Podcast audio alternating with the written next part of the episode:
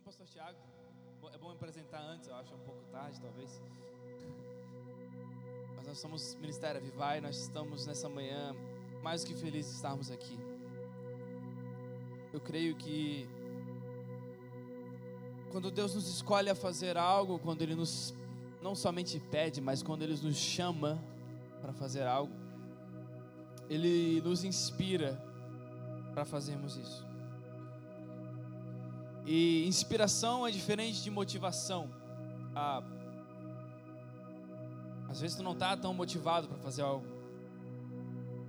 Você não está com tanto ânimo assim, tanta força de vontade, quero dizer, para fazer alguma coisa. Mas isso não quer dizer que você não pode ter uma inspiração. Que você não pode receber algo.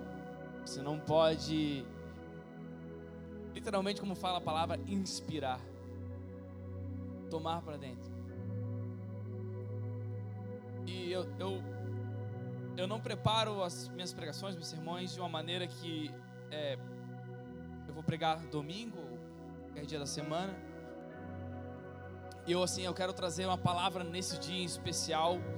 Eu não funciono assim pessoalmente. Tem pessoas que funcionam, isso é pessoal de cada um, é uma coisa só minha mesmo eu gosto de ir nas temáticas e aquilo que Deus vem falando comigo durante a semana. E eu gosto de ir preparando aquilo que, que Ele tem falado comigo pessoalmente no dia a dia também. E se eu quero trazer alguma palavra em específico, eu tento sempre encaixar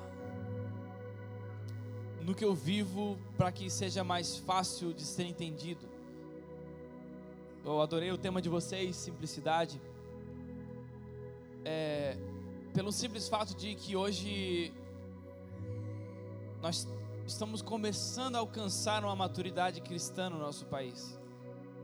E por falar nisso, eu quero que você entenda o seguinte: nós somos relativamente muito novos como país cristão. Enquanto nós temos uma Assembleia de Deus, que é uma das igrejas mais antigas aqui protestante é, do Brasil, que tem fez 105 anos. Igrejas históricas nos Estados Unidos já fazem culto há mais de 300, 200 anos. Protestantismo que aconteceu há muito mais tempo ainda atrás. Então nós somos muito jovens ainda na fé cristã. Mas ainda assim, sendo jovens na fé cristã, nós conseguimos fazer eventos como teve nesse ano Descend, que reuniu milhares de pessoas. 65 mil no estádio, mais 20 mil, pouco, acho que foi um total de 105 mil, alguma coisa assim, alguém sabe mais ou menos. 170 mil? Uau! Os 170 mil jovens no Brasil inteiro se colocando à disposição do Espírito Santo para ser enviado. E eu creio que nós estamos começando a atingir, como Brasil, um nível de maturidade cristã. Mas entrando nesse nível de maturidade, tem algumas coisas que nós vamos entendendo no meio do caminho, assim como na nossa vida. Isso é mais do que normal, porque a simplicidade do Evangelho é isso. Nós andarmos com Cristo a cada dia e crescermos com Ele a cada dia. A maioria das pessoas querem pegar uma, uma mudança imediata, que eu digo uma mudança imediata, eu digo num sentido de ligar um botão dentro de você e a partir daquele momento você entra no automático e você é cristão. As pessoas só querem pregar uma graça maquiada e apresentável de uma maneira que a religiosidade consiga que se encaixar naquilo. Eles querem falar de um amor incondicional, mas que tem suas maneiras de nos encontrar, que tem. Acho que nós estamos ainda querendo entender esse amor de Cristo e ainda entender aquilo que Ele fez para nós. Mas isso não é novo. Quando Jesus veio, quando Jesus começou a ensinar o povo, tudo começou a ficar muito confuso. Porque o, o sistema judeu de sociedade naquela época vivia em volta da sua religiosidade. Viviam em volta daquilo que Moisés tinha dado como leis, não somente os dez mandamentos em si, mas tudo aquilo que até os próprios fariseus que eram responsáveis por isso, por cuidar e por zelar dessa lei divina, viviam, os caras viviam para isso, para dizer como você tinha que comer, sentar, dormir. Se você era doente, você não podia andar na sociedade. Se você tinha algum problema, você não podia. Eles criavam as suas regras, seus meios para tentar agradar esse Deus. E Jesus vem neste ambiente. E é isso importante que eu quero que você esteja com a mesma mentalidade que eu nessa manhã. Porque muitas vezes esse ambiente está dentro do seu coração e você não percebe. Porque você vem à igreja, serve a igreja, faz as coisas na igreja para tentar agradar Deus ou alcançar mais nele. Eu vou te falar uma coisa: Ele te alcançou primeiro. Faça essas coisas porque você ama Ele, você não tem mais nada para fazer a não ser agradecer por esse amor dele. Mas para aquele povo entender isso era difícil.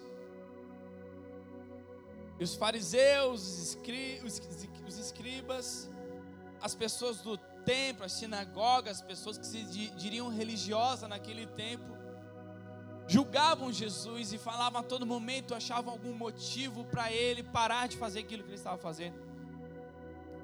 Porque se Jesus se declarasse um novo profeta, estava tudo bem com eles.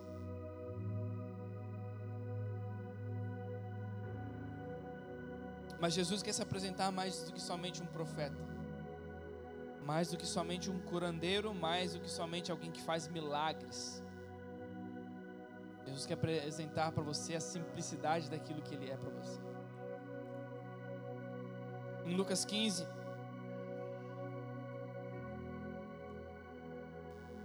ele depois, Jesus depois de fazer alguns, algumas outras parábolas, e algumas outras histórias que ele está contando.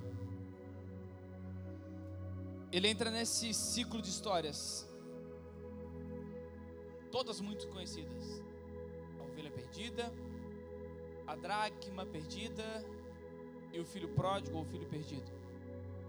Elas se, se segue, elas seguem uma sequência essas três parábolas.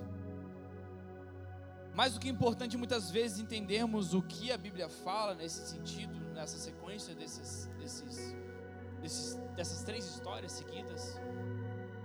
É muito importante nós entendermos aonde está acontecendo isso. E o porquê que Jesus trouxe essas histórias. Em Lucas 15, versículo 1 vai falar: certa ocasião, Muitos cobradores de impostos e outras pessoas de má fama chegaram perto de Jesus para ouvir. Os fariseus e os mestres da lei criticavam Jesus, dizendo: Este homem se mistura com gente de má fama e toma refeições com eles.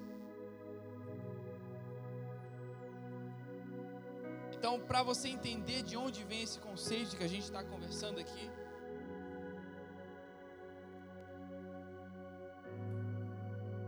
ele vem deste quadro, de Jesus falando das coisas do reino de Deus, e pessoas imperfeitas querendo ouvir aquilo que ele falava.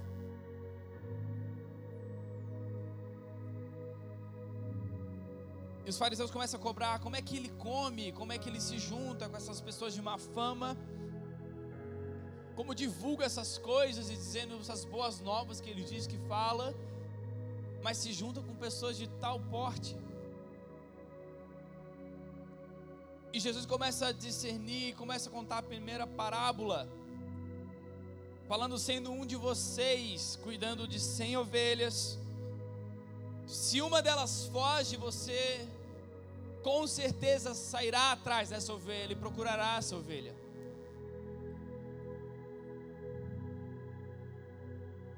E Jesus continua ainda falando se uma mulher em sua casa que tem 10 moedas de prata ou 10 dracmas, dependendo como está aí na sua Bíblia, na sua versão, se ela perde uma moeda,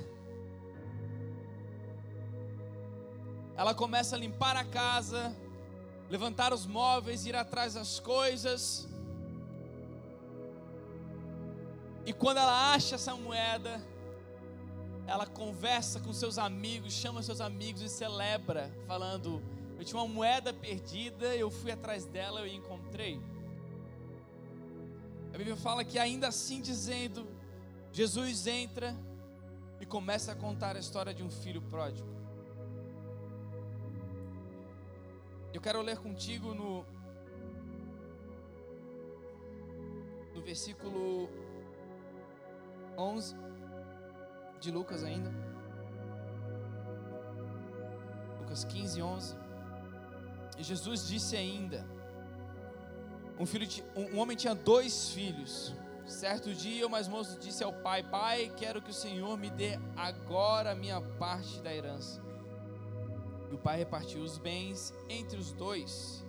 Poucos dias depois, o filho mais moço se juntou tudo que era seu e partiu para um país que ficava muito longe.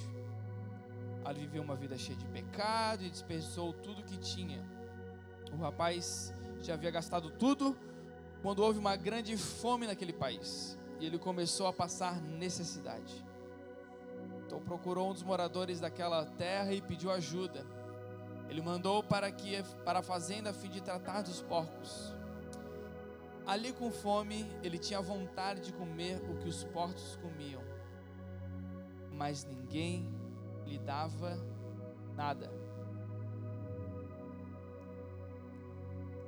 Não sei se você já percebeu isso, quão interessante é essa sequência dos três fatos. Jesus fala da ovelha, uma coisa comum para todas as pessoas. É como é diferente, talvez, de um, de um conceito que a gente tem hoje de um pet. Não é como se você perdesse seu gato. Não é como se você perdesse seu cachorro. Porque a gente tem um afeto pelos nossos bichinhos.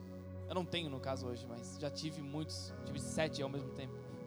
Sete cachorros ao mesmo tempo. Não era nem sete cachorros diferentes, eram sete cockers. Não faça isso.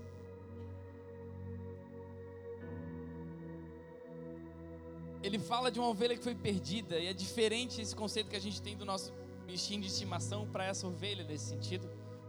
Porque ele está falando de algo financeiro aqui também, de uma profissão, de um pastor que cuidava das ovelhas e que essa ovelha é perdida, ou seja, de algo que ele perdeu que lhe custava algo. Você consegue compreender assim? E ele vai atrás disso, achando, ele conta para os amigos que achou e comemora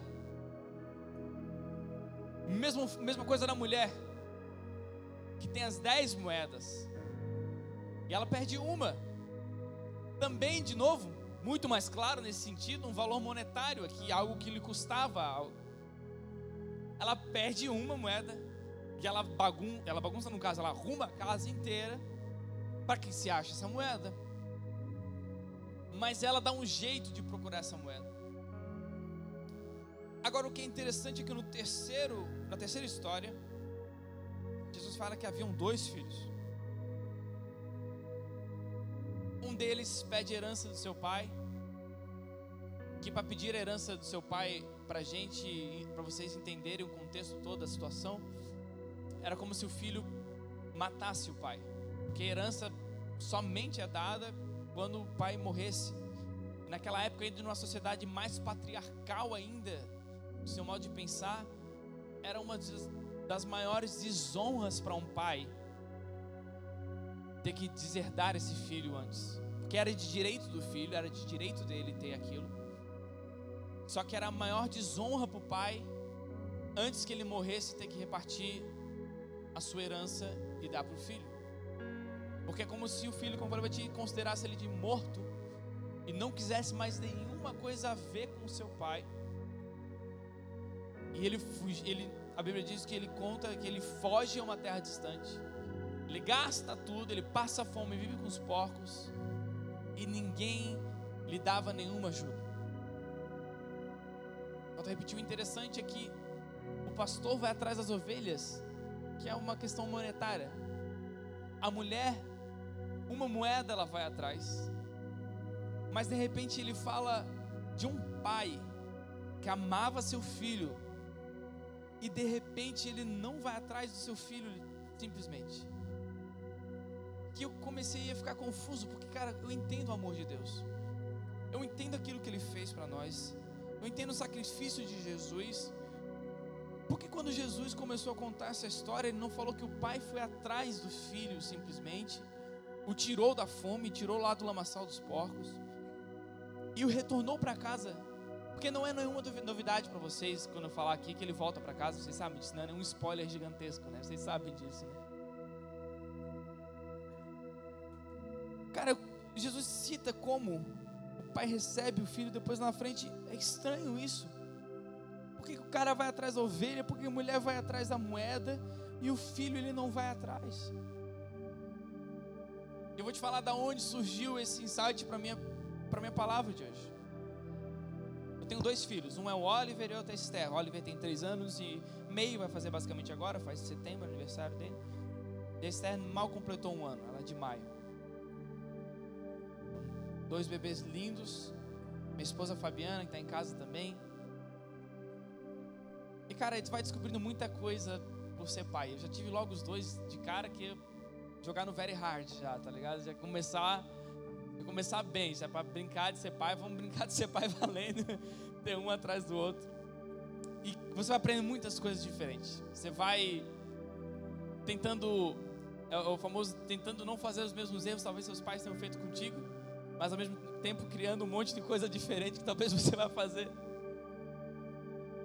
E você vai se achando no meio do caminho, aprendendo a lidar com as situações, com a identidade de cada filho. Meu Deus, um é de um jeito, um é de outro.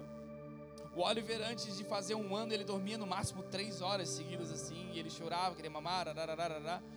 A Esther, ela bate na cama, ela dorme, dorme, dorme, dorme, dorme, dorme, até não vir mais filho.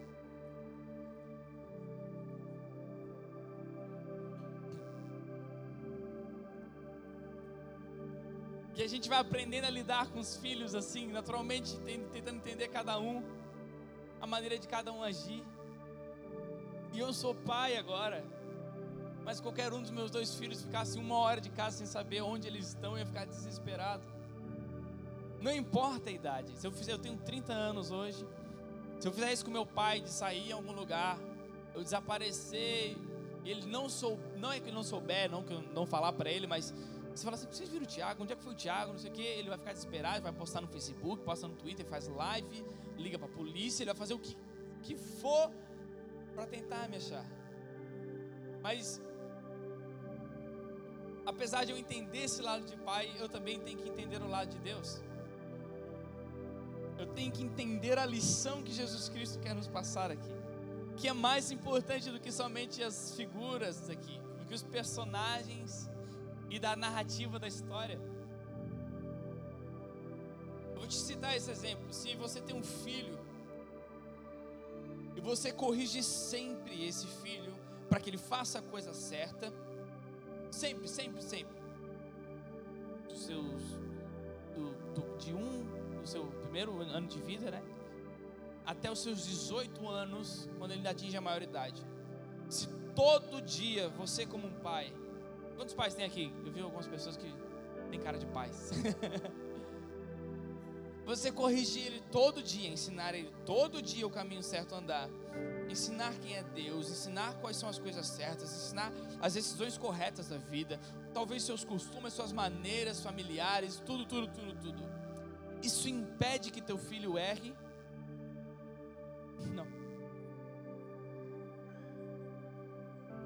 Não impede que teu filho ainda faça uma besteira não impede que teu filho ainda faça algo que, que ele vai se arrepender na vida. E o que Deus começou a me ministrar no coração com essa parábola nesse sentido, que eu ainda não tinha pensado nesse sentido, é de que Jesus veio para transmitir uma mensagem que Deus simplesmente não está preocupado, apesar de Ele estar preocupado com isso também, mas não é só simplesmente estar preocupado em te corrigir todas as coisas que você faz. Ele não está preocupado em te dar uma lição de moral em cima daquilo de tudo que você vive. Ele não está preocupado de fazer você pagar por tudo aquilo que você está fazendo. Porque o nosso modo de pensar e o que nos conflita é que se eu faço algo, eu mereço aquilo, as consequências daquilo.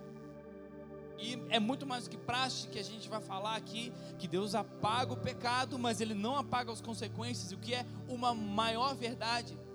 Mas maquiado atrás dessa verdade, o que existe, na verdade, é um sentimento de falar assim: ó, você não pode fazer a coisa errada, senão Deus vai te punir. É verdade ou não é? Não é somente a gente querendo dizer, não, você tem que entender as consequências do teu fato. Não, a gente está querendo dizer a pessoa assim, ó, tá tudo certo. Só que olha só, se pisar na bola, vai tacar um raio na tua cabeça. Se pisar na bola, ele vai te, vai te punir. E é por isso importante entender porque Jesus usou esse conceito do filho e dos pais. Porque a má fama do filho ia seguir aonde, ia, iria, iria ir aonde ele fosse. Ele já se mudou a um país distante, a Bíblia é bem clara quando vai falar isso, porque ele não queria que essa má fama carregasse ele. Como se fosse uma marca dizendo ó, que ele é o filho que deserdou, que foi deserdado pelo pai.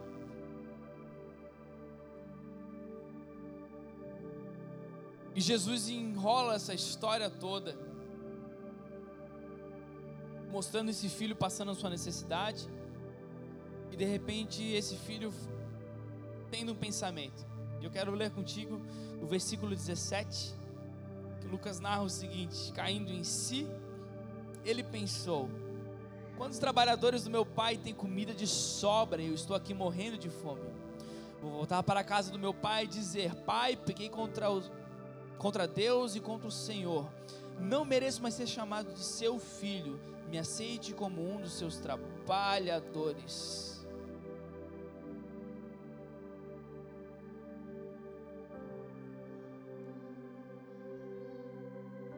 Jesus não precisava falar para aquele povo de um Deus que punia um filho que fugia. Jesus não precisava mostrar para aquele povo um Deus queria ficar bravo com eles se eles não ouvissem aquilo que ele estava falando, que ele era filho de Deus. O que Jesus precisava mudar aquele povo é mudar a mentalidade do que eles tinham sobre Deus. O que traduzido ele fala, se fosse uma, uma coisa financeira, se fossem vocês com uma coisa financeira, se fossem vocês com o bem de valor de vocês, vocês iriam atrás, vocês dariam um jeito de encontrar a sua ovelha que lhe pertencia porque valia algo, vocês iriam atrás de uma moeda que lhe pertencia porque valia algo. Agora, quando se torna um filho, a tradição de vocês prefere matar, isolar, isolar o filho do que trazer esse filho de volta. É por isso que há essa discrepância entre os dois, entre os dois exemplos e um exemplo. Porque Jesus precisava mostrar ao povo que a mentalidade dele estava totalmente errada sobre aquilo que o evangelho que ele queria trazer. A mentalidade deles estava completamente errada sobre aquilo que eles queriam mostrar quem é Deus. Porque ora Deus tem que salvar a todos, ora Deus é só para alguns. Ora Deus é amor, ora Deus também traz punição, castigo, ora Deus é, é, é é, simplicidade, é todo poderoso, ora você não pode receber isso porque você não é perfeito. A religião tentando se emaranhar no meio do que Deus fazia e tentar moldar aquilo que ele conseguia fazer. Ensinar o seu filho do 1 aos 18 anos, a maior idade, o que fazer todos os dias não vai impedir que ele erre. Não vai impedir que ele literalmente quebre a cara. Todo dia eu falo pro meu filho Oliver, filho, não corre em casa. O que o Oliver gosta mais de fazer? Correr em casa. Filho não corre. É, a gente tem a brincadeira que fala, filho, vai devagar. E começa a dar os passinhos dele, mas ele ainda está ali. Está brincando, fazendo as coisas. Deu uma, via, deu uma virada para o lado, foi para a cozinha e ele já está correndo de novo. Esses dias ele caiu, deu com a testa no chão. Gente, nunca vi uma testa inchar tanto. Ele ficou com um galo desse tamanho. Eu queria estar exagerando, mas não é. Um galo desse tamanho gigantesco na, na testa. Você fala, meu Deus do céu, vamos levar para o hospital fazer raio-x. Não era nada. Aquele galo, galo, famoso galo, galo, galo, era aquilo ali mesmo. Eu fiquei doido da vida, porque filho, eu falo tanto para ti, para te não correr, meu Deus. Filho, não corre em casa, não corre em casa, não corre em casa. Ele foi lá, correu, deu com a cabeça. Eu não sei nem como ele conseguiu cair, dar com a testa no chão, porque a testa fica aqui em cima, o galo aqui em cima, é mais difícil. Como é que ele passou o queixo e o nariz e todo o resto e bateu a testa no chão? Eu não vi, a minha esposa viu, fiquei, mas como, amor? Não, fisicamente, se tu pensar uma criança caindo, não tem como. Ele abaixar a cabeça para bater no chão. Isso não impediu que o galo crescesse, não impediu que ele se machucasse. O que Jesus quer te explicar nesse momento e com essa passagem é que obedeça as leis, obedeça aquilo que a Bíblia te diz para fazer. Guarde no teu coração como o maior tesouro de todas as coisas, os mandamentos que Ele te dá. Guarde como se fossem leis maiores de qualquer coisa. Mas isso não vai impedir que vocês errem.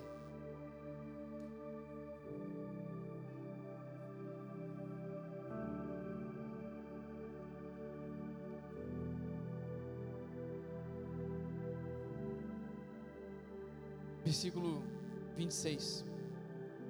Perdão, versículo 20. Então saiu dali e voltou para a casa do pai. Quando o rapaz ainda estava longe de casa, o pai o avistou. E com muita pena do seu filho, correu, o abraçou e o beijou. E o filho disse: Pai, pequei contra Deus e contra o Senhor e não mereço mais ser chamado de seu filho. Mas o, o, o pai ordenou aos empregados: Depressa, tragam a melhor roupa e vistam nele.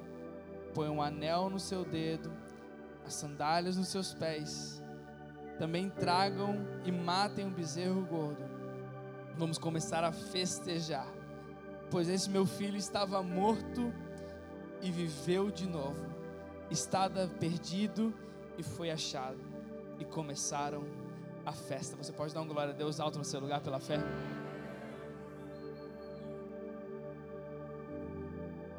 Jesus queria mostrar que ensinar somente o certo não vai impedir que ele errasse. Mas se ele se dispor como caminho, ele saberia por onde voltar. Se Jesus se dispusesse para aquele povo como um caminho, como ele fala que ele é o caminho, a verdade, a vida, a condenação das leis não mais o impediriam que eles fossem ao Pai. Porque ele é bem criterioso e fala que o pai estava esperando na varanda, ansioso, e quando viu o filho ainda no caminho, ele correu em direção mas era necessário que aquele filho, que aquele povo, que nós entendêssemos que Deus está disposto a correr em nossa direção, se nós estivermos dispostos a amar Ele. E quando o filho pede a herança, quando o filho pede essa parte, ele só pensava no pai, como os, os judeus e o povo daquela época pensavam nas suas ovelhas e nas suas dracmas, como valor monetário.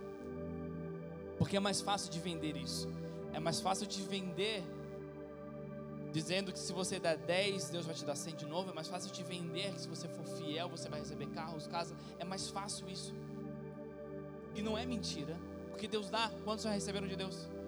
Quantos são fiéis a Deus? Quantos já receberam muito mais do que já deram de Deus? Não, glória a Deus no seu lugar. É uma verdade. Uma verdade absoluta na Bíblia. Porém, não é o que Deus espera ter de relacionamento conosco.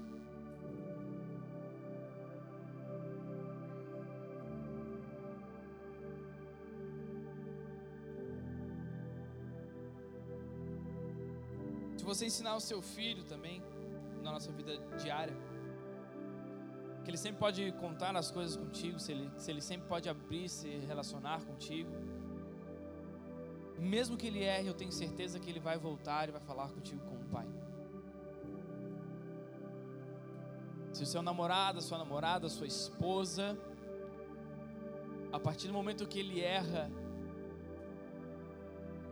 que ele esconde isso que ele errou, provavelmente ele vai estar refletindo muita coisa que ele teve em casa, ou essa pessoa vai estar com medo de contar a verdade para ti. O que é uma das piores coisas no relacionamento é medo de contar a verdade.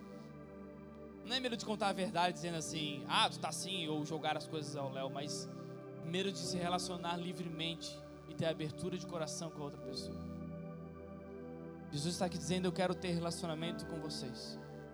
Eu quero te ensinar que vocês têm acesso ao Pai, e esse acesso é através de mim. Eu quero dizer que mesmo que vocês errem, mesmo que vocês achem que vocês não têm nada a ver com Deus, mesmo que vocês digam, digam que Ele não existe, mesmo que vocês digam, ah, eu não sou merecedor do amor dele, mesmo que vocês digam, ah, eu não, eu não tenho como chegar porque eu pequei, eu vou dizer para vocês, eu sou o caminho. Eu sou caminho. Vocês podem se achegar a Deus. Vocês podem chegar perto da presença de Deus. É tão interessante como Jesus quer falar sobre mentalidade, sobre mudança de entendimento, sobre a simplicidade que aquilo, na verdade, é o reino de Deus. Que fala sempre de dois filhos, mas até agora só teve um filho. Porque a Jesus se daria ao luxo de contar uma história de dois filhos, que uma interação é só de um filho. Existe um filho mais velho que também está na casa servindo ao pai. A Bíblia conta que ele volta do campo depois de trabalhar, ele encontra um dos seus empregados, um dos empregados do pai dele, e pergunta para ele o que está acontecendo. No versículo 27 seguinte, o empregado respondeu: O seu irmão voltou para casa vivo e com saúde. Por isso seu pai mandou matar o bezerro gordo. O filho mais velho ficou zangado e não quis entrar. Então o pai veio para fora, insistiu com ele para que entrasse. Mas ele respondeu: Faz tantos anos que trabalho como escravo para o Senhor e nunca desobedeci uma de suas ordens. Mesmo assim, o Senhor nunca me deu ao menos nem um cabrito para fazer uma festa com os meus amigos. E para mim, uma das mais, frases mais poderosas, eu sempre falo isso quando eu vou pregar, mas para mim, uma das frases mais poderosas dos, dos evangelhos é essa. Por esse filho desperdiçou tudo que era o seu, gastando dinheiro com prostitutas, e agora ele volta para matar o bezerro gordo. E agora a resposta do pai é incrível. Então o pai respondeu: Meu filho, você está sempre comigo, e tudo que é meu é seu.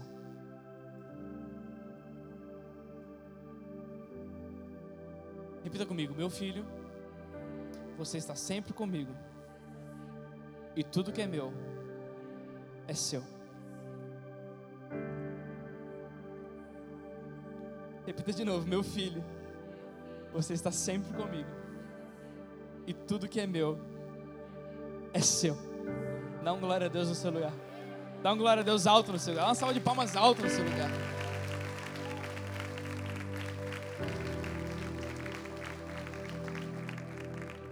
Os dois filhos eram distantes.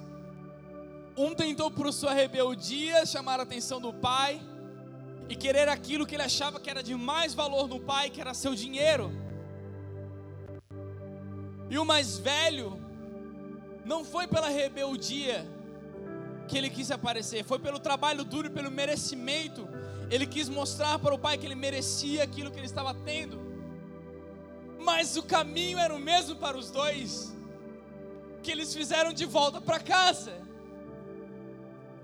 E uma coisa que Jesus quer deixar muito claro no texto é que não vai importar se você saiu, tentou fazer aquilo, isso, aquilo, se sente distante. ou se você está na casa trabalhando e recebendo e, e se achando que não está é, recebendo o suficiente de Deus, não importa. O que foi preparado por Ele na cruz no sacrifício perfeito por nós. É válido para os que estão, para os que não estão, para os que são, para os que não são, para os que acham ser, para os que não acham ser, para os perdidos, para os que se acham que estão achados, para os que se acham que estão longe, para os que se acham que estão perto. Não importa, o sacrifício é o mesmo, o Cristo é o mesmo, o Senhor é o mesmo. Tudo que é dele também é seu. Aquilo que ele tem também é seu. Todos os dias eu estarei ao seu lado, é o que ele nos promete.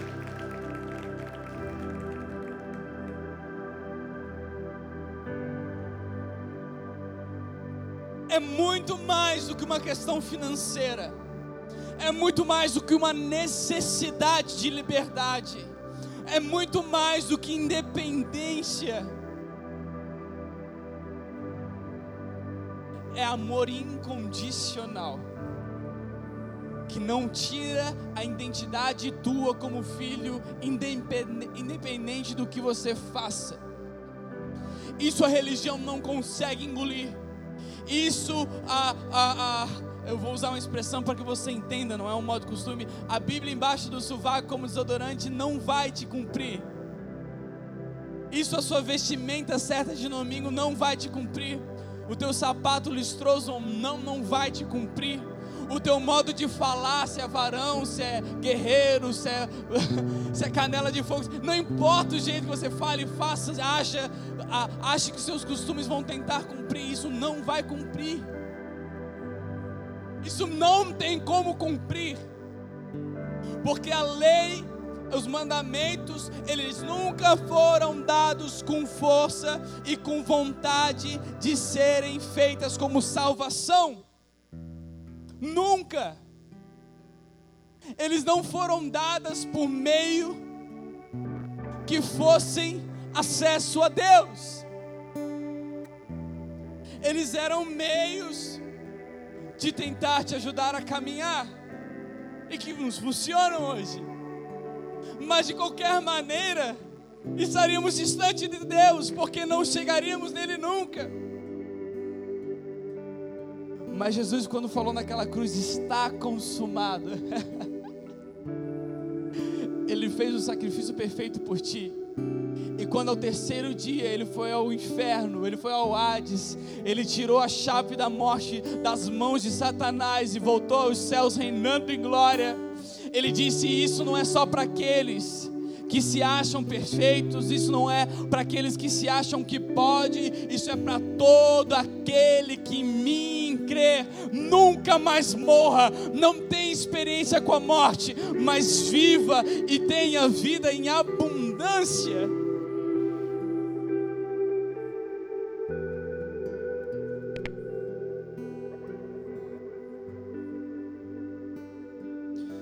Precisamos ter esse entendimento de Deus, a simplicidade que é o Evangelho. Eu, eu gosto muito do escritor chamado C.S. Lewis. Ele é famoso pelas Crônicas de Nárnia, pelos seus vários livros famosos no mundo, mas ele é cristão, era um ateu, se converteu meio que sozinho, assim, convertido pelo Espírito, na verdade. E ele tem uma frase de um, de um dos seus livros que é mero cristianismo ele fala: perguntas difíceis geram respostas difíceis, mas perguntas simples geram respostas simples. Vão ter coisas na Bíblia que você vai dar quebrada na cabeça para entender, vai ser normal. Vai ter coisa na Bíblia que você não vai entender logo de cara e vai tentar procurar com pessoas que conhecem mais do que você. Mas aquilo que é simples no Evangelho, é simples. Cristo morreu para nos dar salvação. Se vocês querem alcançar a cidade, eu te garanto uma coisa: não vai ser com modas, não vai ser com movimentos, não serão com modo de falar a palavra. Cristo é salvação. Não há nada mais simples do que isso. Não há nada mais poderoso do que isso. Não há nada mais poderoso de uma mudança de vida. Mais do que uma alta ajuda, mais do que ser melhor, ser melhor pessoa, mais do que viver bem, mais do que ter sua, seu lar em ordem, mais, mais do que essas coisas, é uma promessa de que um dia Ele voltará para nos buscar. E um dia nós moraremos com Ele eternamente. Mas que esse reino de Deus está disposto para mim e para você todos os dias. Ei, não espere para Deus que venha em glória, não espere a trombeta tocar, não espere o céu se abrir, aquele momento maravilhoso para você entender que você tem um relacionamento com Deus. Não espere isso. Eu creio que o Espírito Santo já estava movendo este lugar, ainda quando nós não estávamos aqui. E no momento de adoração ele se manifestou, mas eu quero que você entenda eu quero que você absorva isso no seu coração.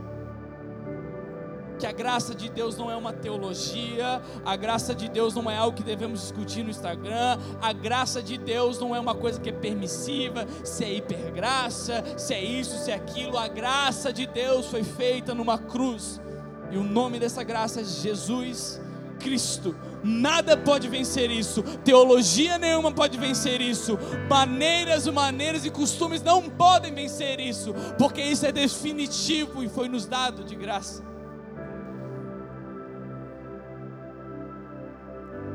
Porque ele decidiu arcar com as custas, ele decidiu arcar com o preço que era para ser pago. Vou te pedir que feche seus olhos no seu lugar.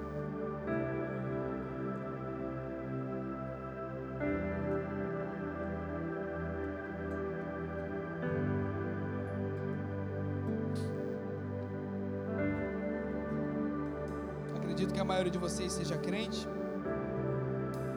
por mais que isso seja uma mensagem evangelística, ainda assim é uma mensagem para todos os nossos dias. Porque é muito difícil ter um relacionamento com alguém que você é distante. Dificilmente você vai progredir no teu relacionamento se você, no teu casamento, principalmente se você é distante da sua esposa. Dificilmente você vai progredir na sua vida ministerial se você é distante de Deus.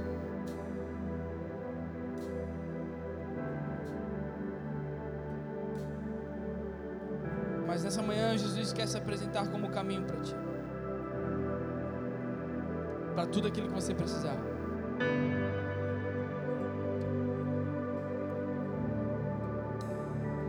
Dar alguns minutos para você fazer uma oração para Deus. Se você quiser se colocar de pé, por favor, faça isso.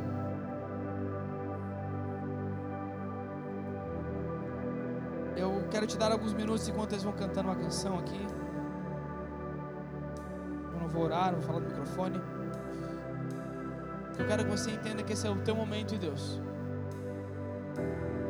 Quero que você se sinta à vontade, esqueça um pouco as luzes, esqueça um pouco a música. Favor, não olhe seu celular.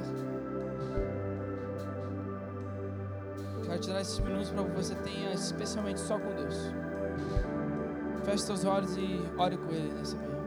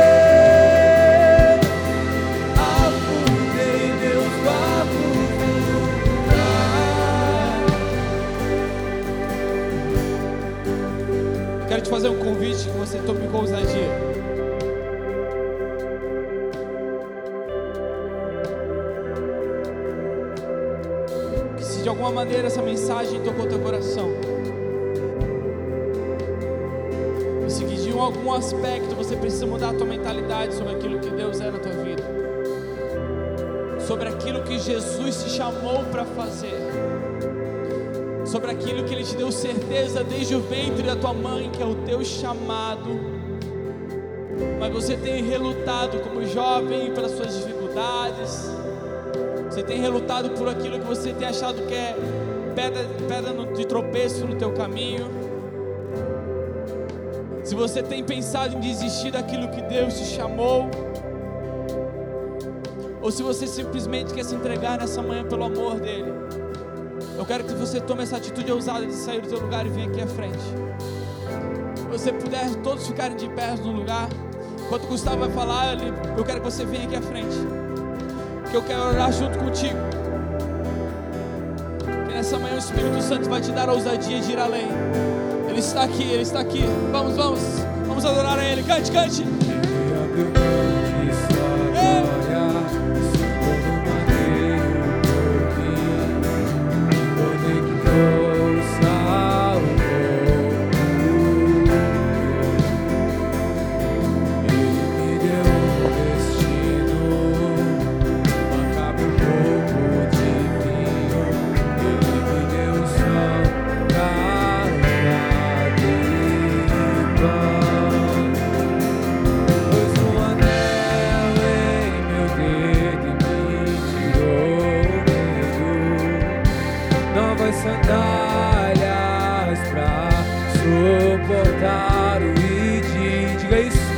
pois um anel em meu dedo e me tirou o medo.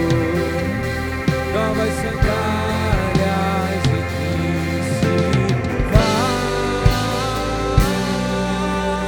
Vamos, vamos, erro teu clamor.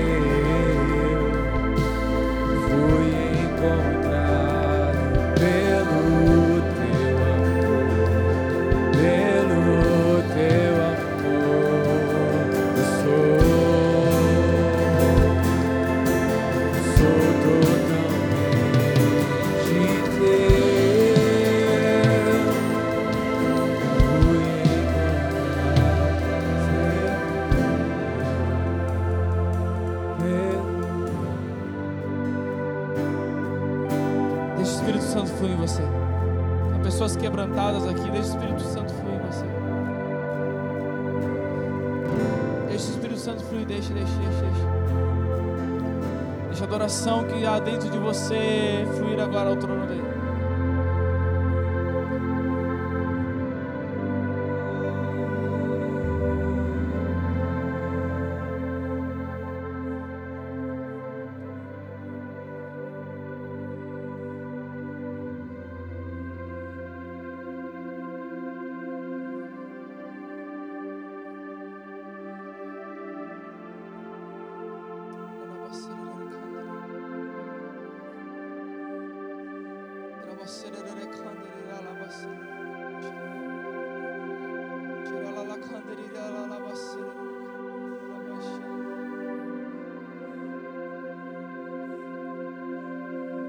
aqui à frente, abre a tua boca, começa a falar em línguas, começa a proclamar a Ele, começa a proclamar. Está no seu lugar, erga suas mãos, feche seus olhos, começa a dar glória a Ele. Vamos quebrar a barreira da necessidade de música, da necessidade de ter uma ministração. Ele quer te ouvir essa manhã como um filho quer ouvir, como um pai quer ouvir um filho. Você tem livre acesso a Ele. Você não precisa de um violão, você não precisa de uma música, você não precisa de um tema, você não precisa de um jeito de se vestir. Você precisa abrir a sua boca e dizer: Pai, ouve o meu clamor onde eu estou. Pai, ouve a minha oração onde eu estou. Eu necessito da tua mudança, eu necessito da tua mudança. Eu necessito do teu fogo, eu necessito estar próximo de ti. Eu quero viver abundância na tua graça na minha vida, Deus. Me ensina, Deus. Vamos, abra a tua boca, abra a tua boca, erga as tuas mãos, libera Ele no louvor. Esqueça o resto, esqueça o resto.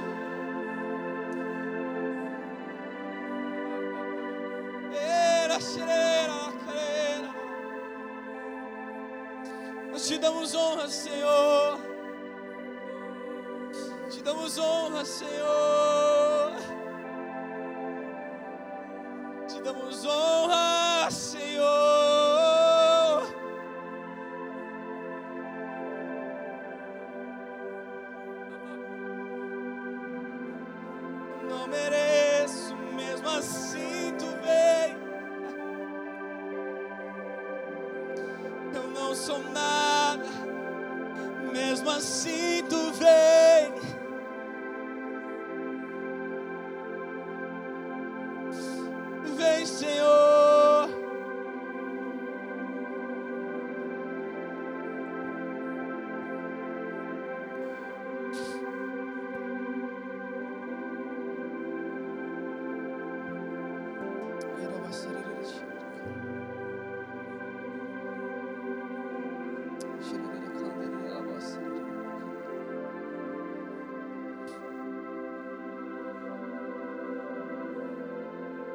dar alguns minutos ainda porque é o teu momento com Deus. Eu sei que você talvez espere que façamos alguma coisa, mas é muito importante que você tenha esse momento com Deus. Eu não quero só falar aqui, só pregar, só cantar. Nós estamos proporcionando algo com Deus nessa manhã. Um encontro com Ele.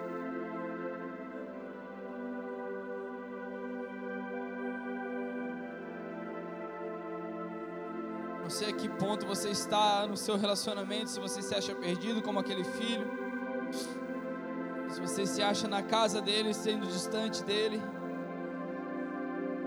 Mas todos nós temos um pouco de cada filho no nosso coração.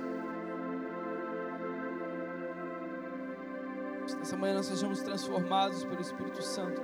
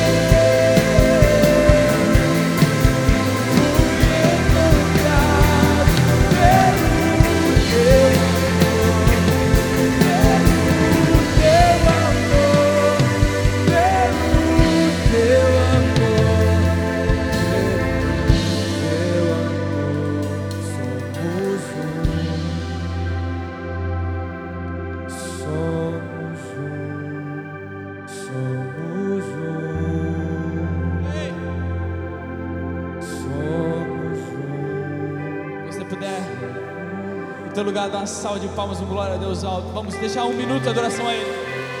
Vamos, vamos, vamos, vamos, vamos. E aí, a honra e a glória do que está acontecendo aqui. Vamos, vamos, vamos, vamos, vamos. vamos.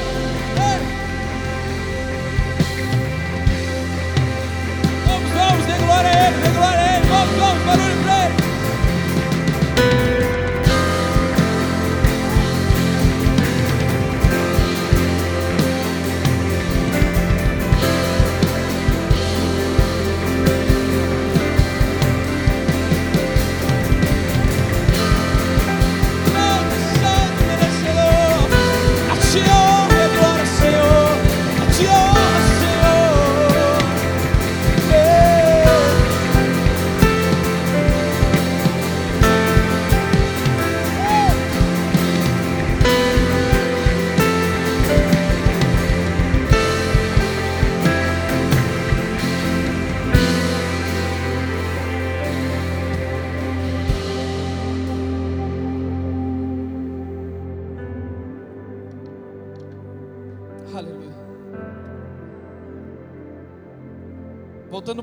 Do texto que eu falei para vocês.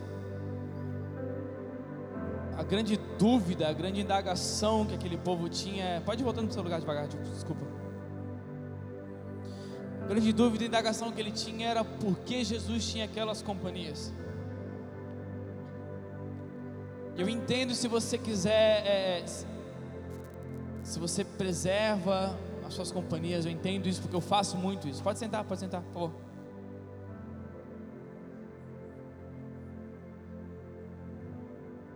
Eu. Nem todas as pessoas são próximas, como meu irmão, como Gustavo, como a galera da banda de mim. Nem todas as pessoas são próximas de mim como amigo.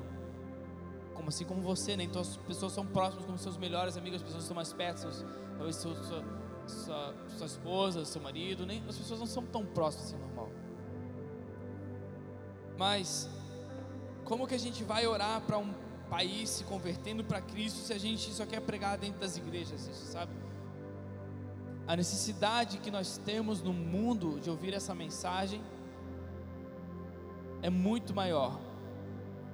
Eu vou te falar, é necessária dentro da igreja, é muito necessário dentro da igreja hoje. As pessoas têm medo de mergulharem naquilo que Cristo fez por elas. Que elas têm medo daquilo que pode talvez gerar.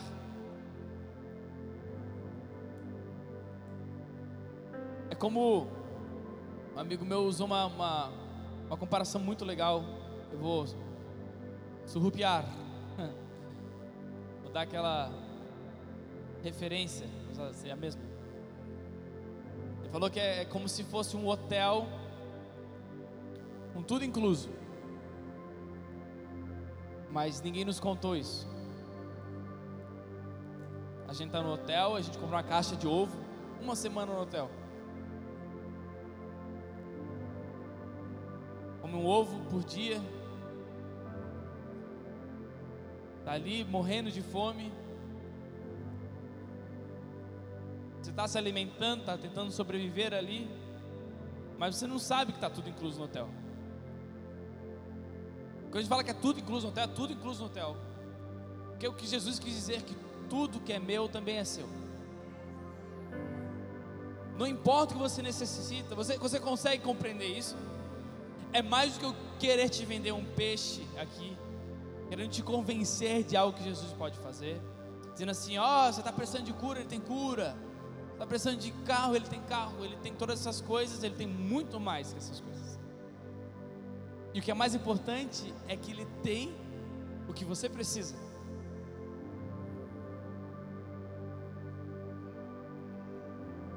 E aí ele falou que ele estava nesse hotel maravilhoso, tudo incluso. E ele queria comer bife, queria comer um. ele dá as ideias. Ele queria comer um bife às três horas da manhã todo dia. Ele ia dormir próximo das 10. Ele botava o despertador para tocar às 3 da manhã. Porque ele queria um bife de contrafilé que eles tinham lá, gigantesco assim, às 3 da manhã. E a primeira pergunta que eu fiz para ele, eu falei: Por quê? Por quê? Aí ele falou: Porque eu podia. A nossa mentalidade é falar: mas por que, que esses jovens vêm aqui e choram tanto? Por que, por que essa galera quer pintar a cara e sair nas ruas dizendo que ama Cristo? Por que, que vão fazer todas essas coisas, tentando fazer? Porque podem. Porque o reino de Deus nos dá essa condição de falar do amor dele. É porque você pode fazer essas coisas, porque nele você pode fazer essas coisas. Não é sair que nem louco querendo fazer revolução à toa, não é isso. A revolução já foi feita, já foi conquistada, já foi vencido, já está feito, já está consumado, já foi feito. Só falta a gente para o céu, é isso que está faltando. Não fique buscando por um eterno avivamento que vai um dia chegar. Não, gente, já tem muito avivamento que vem, volta e reage, mas o que nós precisamos é acordar para que as coisas que estão acontecendo, gente. Deus se move, Deus está se movendo num tempo muito diferente na nossa nação. Muito diferente. É muito importante você que está em umas maiores cidades do mundo entenda isso. Que as pessoas precisam ser impactadas por esse amor verdadeiro. Não encher a igreja de pedintes, de pessoas que só precisam de coisas desse Pai, que só querem pedir sua parte da herança. Se quiserem, está disponível, se quiserem, tem cura nele, mas dizer tudo que é dele também pode ser seu, é o nosso essencial como cristãos. Isso que Jesus precisava ensinar para aquele povo, gente, ah, legal, vocês querem seguir as regras, massa, parabéns, nossa, muito legal, mas tem muito mais nele do que isso. Parabéns se você quiser vir na igreja todo domingo de manhã ou domingo à noite, eu não sei qual é a sua frequência. Se você quer servir para Ele das dez e meia até o meio-dia, parabéns, mas há muito mais nele do que isso.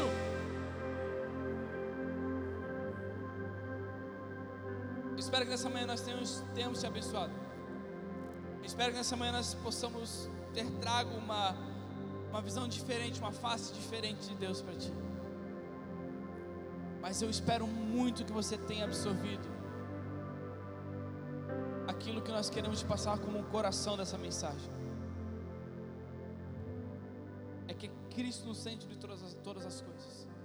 Somente por Ele nós podemos.